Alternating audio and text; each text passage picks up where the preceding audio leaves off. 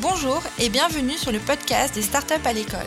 Sur ce podcast, la jeune génération s'empare du micro pour découvrir les coulisses de l'innovation, du monde des startups et de l'écosystème tech au contact d'un entrepreneur. Qu'est-ce que l'innovation et à quoi sert-elle? Comment l'intelligence artificielle peut-elle répondre aux grands enjeux dans le domaine de la santé? Quels sont les métiers de demain qui me tendront les bras?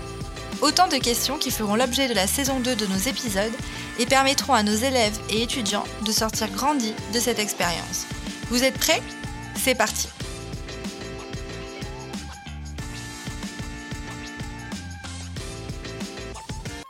Bonjour à tous, alors nous nous retrouvons aujourd'hui pour un nouvel épisode en présence des jeunes filles du Club FAS de Seine-Saint-Denis. Donc nous sommes avec des collégiennes et des lycéennes. J'ai le plaisir d'accueillir aujourd'hui Tatiana Monseur de la start-up Polygon Therapeutics. Bienvenue Tatiana. Donc bonjour, euh, merci pour votre invitation. Euh, Tatiana Monseur, moi j'ai 29 ans et je suis cofondatrice et CEO de Polygon Therapeutics. Donc CEO c'est quoi? C'est euh, directrice des opérations. Donc concrètement ce que je fais dans l'entreprise, c'est que j'aide à structurer le déploiement opérationnel d'un projet à la base qui est scientifique. Si je parle un petit peu plus de, de Polygone, Polygone c'est une jeune biotech en cardio-immunologie et ce qu'on cherche à faire, c'est développer des traitements dans le cardiovasculaire, mais en s'intéressant à la réponse immunitaire du corps. Et le premier programme qui est à l'origine euh, de la création de la structure, c'est un programme qui s'intéresse spécifiquement à la crise cardiaque et à comment est-ce qu'on peut euh, développer un traitement qui permette d'avoir moins de séquelles après une crise cardiaque. On est trois cofondateurs aujourd'hui. Euh, en plus de moi, il y a le professeur euh, Afid Aitoufela qui est euh, cardiologue réanimateur à Saint-Antoine et directeur d'unité de recherche à l'INSERM, qui est lui en fait à l'origine des découvertes que nous on va essayer d'aller porter de manière opérationnelle. Et Mohamed Abouali, qui est notre CEO, qui vraiment donne le cap à l'aventure et qui a en fait un profil hybride. Il est pharmacien et il a fait une école de commerce. Donc c'est lui en fait qui parle un peu à l'équipe, qui comprend aussi bien ce que fait Afid que ce que je fais moi et qui permet en fait d'avancer dans une direction. Donc nous l'idée c'est on a envie de commercialiser un traitement d'abord pour la crise cardiaque, mais plus largement ensuite d'aller traiter plus de pathologies cardiovasculaires. Et si je reviens juste moi un petit peu sur mon parcours, donc j'ai fait une école de commerce, j'ai fait les SEC.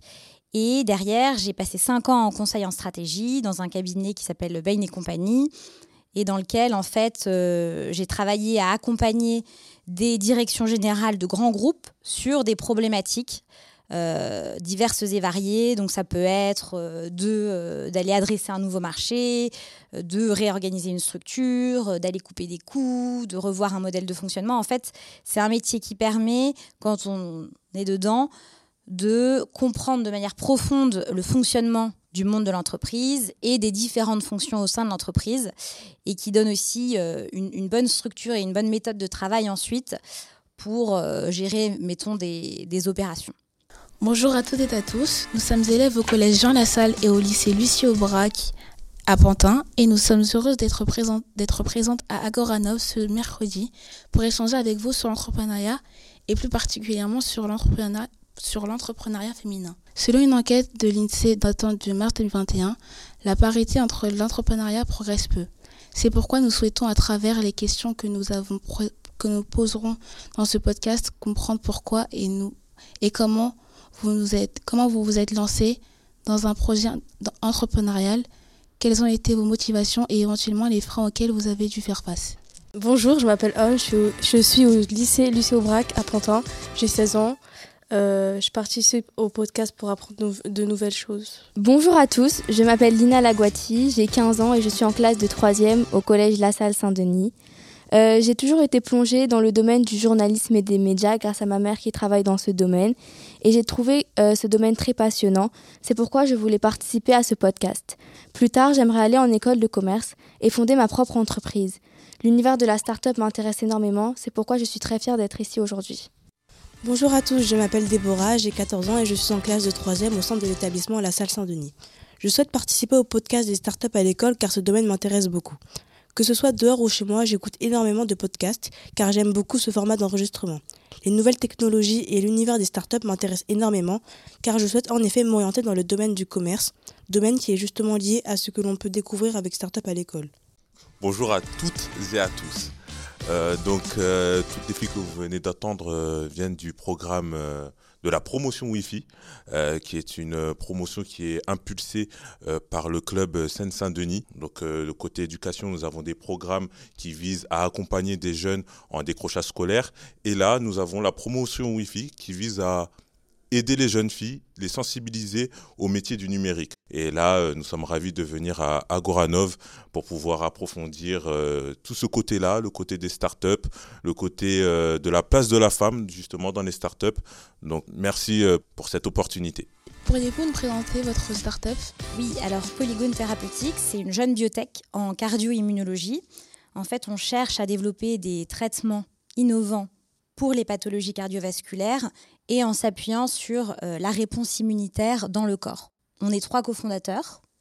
Donc il y a moi, mais il y a aussi le professeur Aïtou Fela, qui est le fondateur scientifique de la structure et qui est à l'origine des travaux de recherche qui ont mené à la création de, de l'entreprise. Et puis Mohamed Abou Ali, qui est notre CEO et qui lui a un profil hybride, pharmacien et business. Comment avez-vous fait pour trouver des investisseurs stables et fiables? Alors, déjà, quand vous parlez d'investisseurs, est-ce que vous parlez juste de personnes qui ont mis des, on va dire, de, l'argent pour faire un investissement, donc rentrer au capital de la structure? Ouais, ok, parce qu'il y a aussi les financeurs, et on pourra aussi en parler. C'est des gens qui, qui nous ont financés sans forcément prendre de part dans la structure, mais qui sont super importants aujourd'hui dans l'écosystème. Donc euh, sur, les, sur les investisseurs, en gros, nous, à ce stade, on a fait déjà une première levée de fonds. Et euh, ce sont des personnes qui nous ont approchés parce qu'ils nous avaient repérés via des, des, events auxquels on avait pu participer. Et en particulier, nous, la science, en fait, elle est à l'origine, euh, elle vient d'un laboratoire de l'INSERM.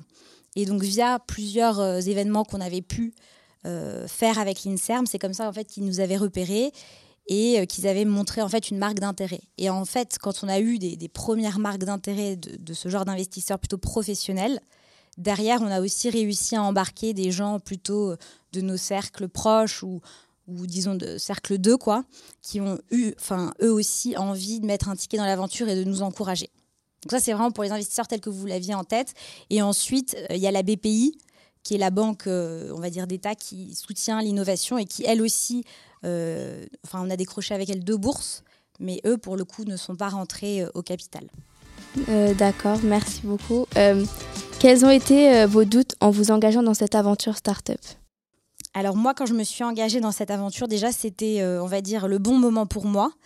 Euh, ça faisait un moment que je travaillais en conseil et que euh, j'avais envie à un moment de, donner de mon énergie pour un projet un peu plus personnel. Et, donc quand j'ai été sollicitée, en fait, j'ai été super enthousiasmée par le projet.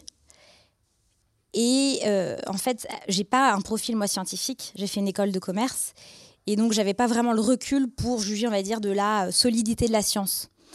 Et euh, là-dessus, c'est vraiment Mohamed qui, lui, m'a sollicité, que je connaissais depuis un moment, en qui j'avais super confiance. Et euh, lui, il était convaincu, en fait, de la solidité de la science.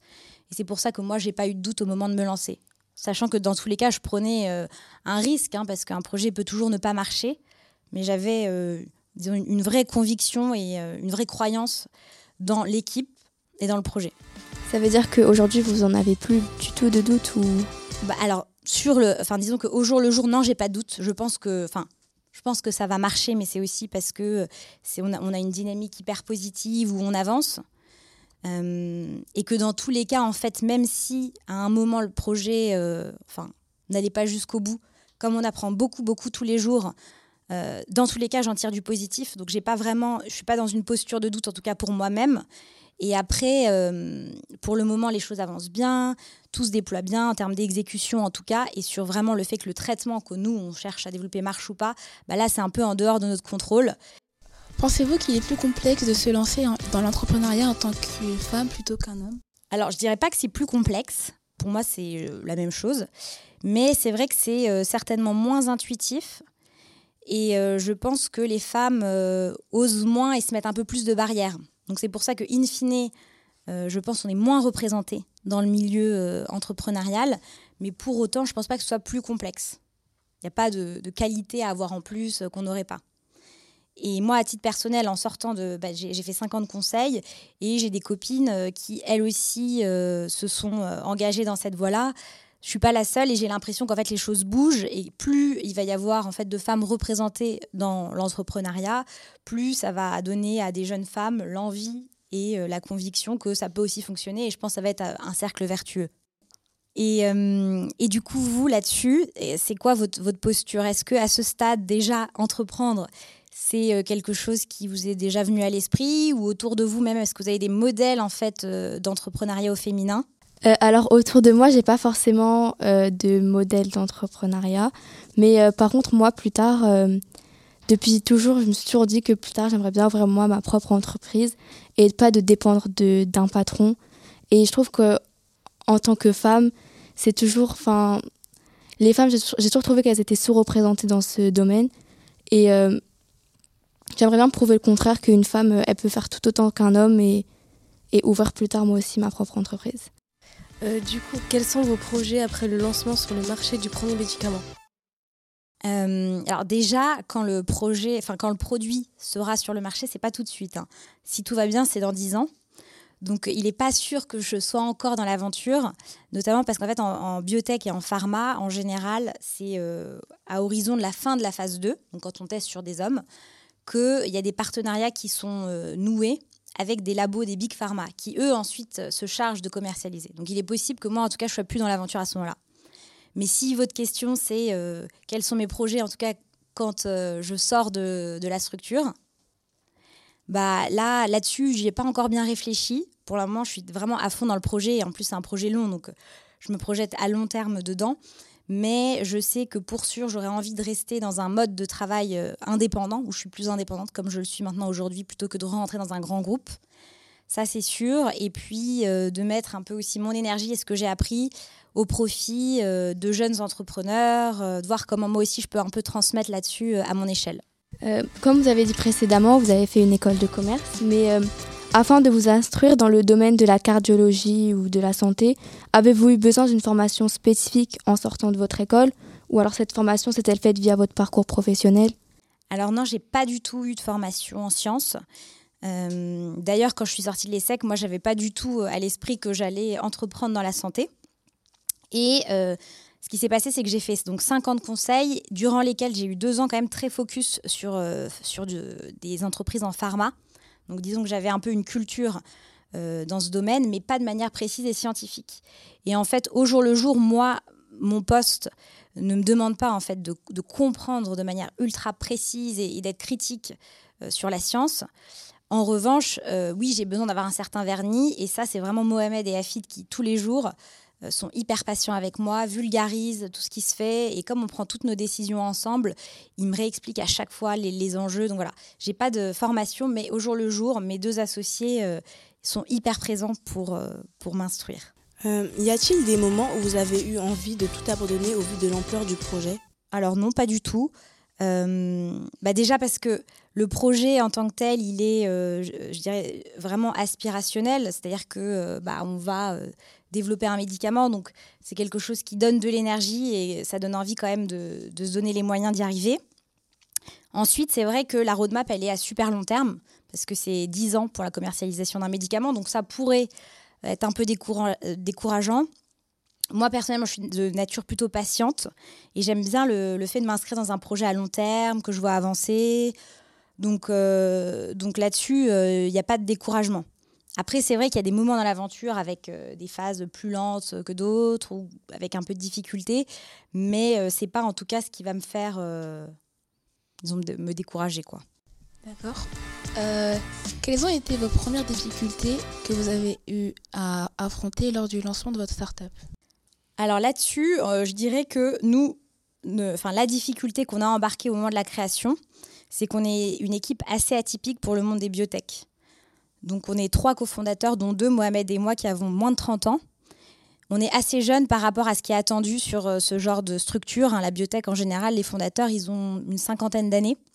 Donc en fait, il fallait arriver et euh, mettre en confiance, rassurer sur la solidité de l'équipe, du projet, euh, que ce soit en fait auprès des prestataires que nous ensuite on a été bah, embauchés pour travailler avec nous et que ce soit aussi auprès en fait des, investisseurs privés. Voilà, c'est vraiment rassuré. Et une fois qu'on a eu passé ce cap, c'est quand même six mois hein, qu'il a fallu pour vraiment, je dirais, enclencher la machine et rassurer. Bah là, après, ça, ça va mieux parce qu'à partir du moment où on a une marque de confiance d'institution, bah derrière, les autres sont rassurés et ça avance comme ça.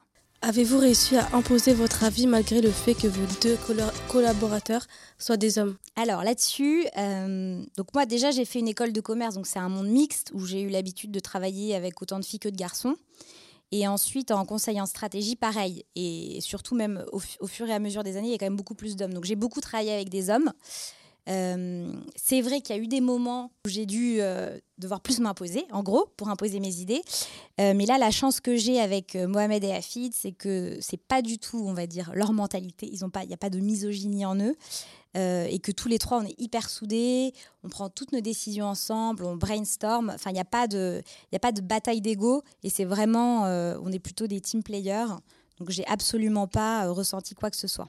Avez-vous eu des appréhensions personnelles face à la durée de mise sur le marché de votre médicament et aux diverses contraintes qui y sont liées? Là-dessus, euh, je pense j'ai répondu un peu quand euh, je, parlais de la roadmap à long terme. Franchement, moi, ça me, ça me fait pas peur. Il faut juste y aller de manière pédestre, avancer pas à pas. Et dans tous les cas, en fait, nous, on a plein d'états d'avancement. Euh, le long du projet, c'est pas juste on part de zéro et on arrive à un pour la commercialisation.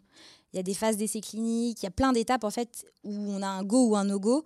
Et donc nous, ça nous permet aussi de, mieux appréhender le temps. Et en fait, nous, notre ambition, c'est pas tout de suite la commercialisation, c'est déjà, mettons, de rentrer en phase clinique. Et donc du coup, vous, parce que là, vous me posez du coup une question sur euh, le fait de se projeter à long terme sur un projet. Est-ce que vous, à votre stade, c'est quelque chose euh, qui pourrait vous faire peur ou vous pourriez l'envisager? Aujourd'hui, euh, en fait, il faudrait que je pose, que je, enfin que je, enfin, je, sais pas comment trop expliquer, mais que j'ai peur que par exemple, je, si je suis jeune, ça me poserait pas de problème parce que je me dis que je pourrais toujours rebondir. Mais si, euh, si je, par exemple, je sais pas, je suis plus autour de 40-50 ans, je me dis que peut-être vaut mieux euh, se lancer dans un projet qui est, enfin, on est sûr d'aboutir à quelque chose plutôt qu'un projet où euh, sur une aussi longue période, on n'est on pas sûr au final à 100% que par exemple, le médicament va être euh, mis en vente, même si euh, il y a de, grand, de grandes chances. Je ne sais pas si je prendrais ce risque. Et donc, quand tu dis j'aurais besoin d'être jeune, tu... c'est quoi jeune pour toi? Je sais pas, 20, 30 ans en fait, je comprends, c'est que tu te dis c'est une prise de risque dans une vie et je préfère la faire à un moment où il y a moins d'enjeux pour moi. Oui, voilà, par exemple, où j'ai peut-être pas encore fondé ma famille ou. Euh, bah, je comprends. Après, ce qu'il faut se dire, peut-être je l'ai pas précisé, mais c'est que nous, euh, en fait, assez rapidement, enfin, au bout d'un an, on a réussi à se rémunérer. Et aujourd'hui, en fait, on vit, on arrive à vivre de ce qu'on fait. Et à partir du moment où euh, juste on peut en vivre matériellement de, de l'aventure, c'est pas grave si elle dure longtemps. Dans le fond, c'est pas une vraie prise de risque. La vraie prise de risque, c'est le moment où on monte la structure, où du coup, bah, on doit faire un peu avec ses économies personnelles euh, ou bien d'autres aides. Enfin bref, on se débrouille. Mais le moment, en fait, où on arrive à vivre de ça, après tout, pourquoi pas C'est pas une, c'est pas une prise de risque telle. Mhm. Oui, je, je, vois. Oui. Et après, sur ce que tu disais sur les grandes études, franchement, pas forcément. Hein. Il y, a, y, a, un peu tout type de profil. Ça, ça, dépend aussi du poste que tu vas occuper euh, en start-up. Mais. Euh, je pense qu'il y a plein de modèles de, il y a plein de modèles de réussite. Et quand on regarde aujourd'hui les startups, euh, tu as des gens qui viennent, qui viennent de plein d'univers. Il euh, n'y a, pas, a pas de voie tracée absolue. Euh, ça veut dire que pour monter sa, sa startup, il ne faut pas forcément avoir fait d'études je, je, dirais que je suis assez agnostique là-dessus. Il y a, y a, toute forme, en tout cas, de, de parcours qui peuvent aboutir. Ne serait-ce que nous trois, on a tous les trois un, un profil hyper différent. Donc moi, j'ai fait une école de commerce. Mohamed, il est pharmacien. Et Afid, il est médecin. C'est juste un moment où tu rencontres les bonnes personnes euh, avec qui tu as envie de, t'associer pour aller plus loin. Euh, et, que toi aussi voilà tu parce qu'en fait euh, l'entrepreneuriat au jour le jour c'est pas un truc que tu apprends dans un livre quoi c'est pas pas du pas le déploiement d'un truc que tu aurais appris c'est intuitif c'est les c'est de la relation du relationnel avec les gens c'est de la contractualisation donc en fait c'est des c'est des compétences qu'on va pas forcément apprendre. Et effectivement, si tu as fait des études, ça peut aider parce que tu vas avoir un vernis sur un sujet, tu vas euh, avoir peut-être travaillé, fait des stages dans le monde de l'entreprise. Donc, ça, te donne en fait une, une, certaine posture pour, pour arriver et entreprendre. Mais c'est pas tout à fait euh, indispensable. Il y a des gens qui ont un bagou naturel, qui, euh, qui, qui, ont, qui ont une envie d'entreprendre en eux et qui n'a rien à voir avec les études. Du coup, j'avais une autre question. Euh, Est-ce difficile pour vous de travailler sur un projet, du coup un médicament qui n'est pas encore sur le marché? Non, parce que euh, en fait, nous, à ce stade, ce qu'on fait, c'est vraiment du, du, développement. Donc même si le, le, le produit n'est pas encore arrivé sur le marché, pour autant, il y a vraiment beaucoup de travail, beaucoup de, de contraintes réglementaires qu'on doit lever, d'étapes qu'on doit euh, valider pour que les, les, régulateurs en fait acceptent le, le traitement. Et euh, du coup, ce qui fait qu'au jour le jour, il y a une to-do euh, qui est assez claire sur ce qu'on doit faire. Est-ce qu'en sortant d'école de commerce, vous auriez pensé faire euh, ce que vous faites aujourd'hui dans le domaine de la santé, etc. Bah, c'est une très bonne question. Euh, en sortant d'école, j'avais pas du tout pensé à entreprendre et ni même à entreprendre dans la santé. C'est vraiment le fait d'être rentré comme ça pendant 5 ans. Donc, conseil en stratégie, je vous en parle beaucoup, mais sans vous avoir peut-être expliqué ce que c'était. C'est un métier où on va aller euh, en fait accompagner des directions de grands groupes sur leurs problématiques de transformation. Donc, euh, comment est-ce que je recrute euh, Comment est-ce que je me lance sur un nouveau marché Voilà, plein de questions comme ça qui permettent, en tout cas, quand on vit au jour le jour dans ce travail-là, de comprendre dans le fond du fond le fonctionnement d'une entreprise, euh, d'acquérir des méthodes de travail, de la structure, etc. Et donc, en fait, c'est au bout d'un certain moment où je faisais ça, je me disais, oh, mais en fait, je suis en train de comprendre des choses.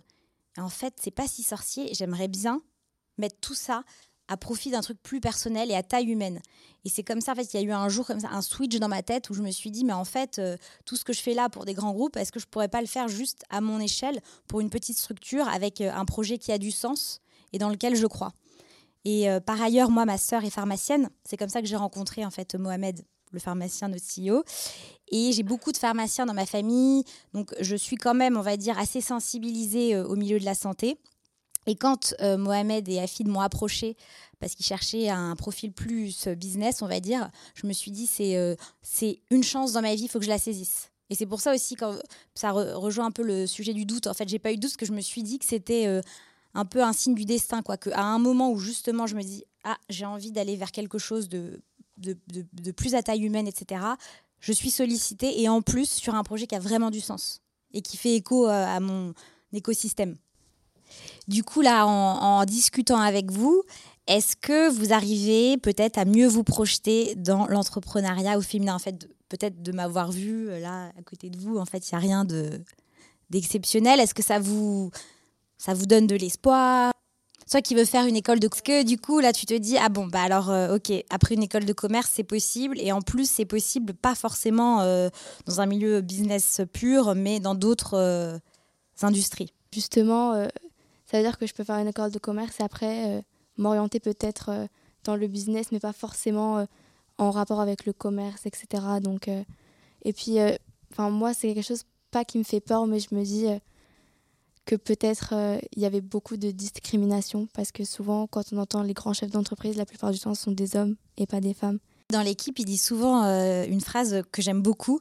Il dit pas de complexe. Et c'était lui-même son directeur de thèse ou, enfin, je sais plus, un, professeur de médecine qui lui avait dit dès le début pas de complexe. Moi, je trouve c'est une super. Euh, c'est une super phrase en fait pour se motiver tous les jours. C'est en fait il n'y a pas de raison d'avoir des complexes et je pense que les femmes sont plus complexées dans le monde du travail et c'est aussi pour ça qu'elles se qu'elles se briment. T'arrives et tu et tu tentes ta chance et euh, et en fait si tu crois en toi et que tu arrives avec une, une, vraie posture de confiance, tu vas voir que, en fait, je, vois mal les garçons euh, être bloqués ou, te ralentir ou pas du tout. Mais c'est souvent aussi que les. Il n'y a pas que ça, évidemment, mais que les filles, elles se mettent dans une posture un peu où elles se referment. Du coup, merci d'avoir répondu aux questions qu'on vous a posées parce qu'au final, les réponses que vous avez apportées, elles, elles nous ont vraiment aidé à. Comment dire euh, nous apporter, nous apporter les réponses de l'espoir sur euh, le monde de l'entreprise, de la start-up, etc. Et euh, voilà, merci beaucoup. Merci à vous Tatiana et cher public de nous avoir écoutés. Merci à Startup à l'école, à Goranov de nous avoir accueillis et guidés durant toute la réalisation de ce podcast. J'espère que vous avez pu découvrir l'entrepreneuriat au féminin et que cela vous donne à vous, auditrices, l'envie de vous lancer à votre tour dans ce milieu encore très peu ouvert aux femmes. Merci pour cet échange et à bientôt.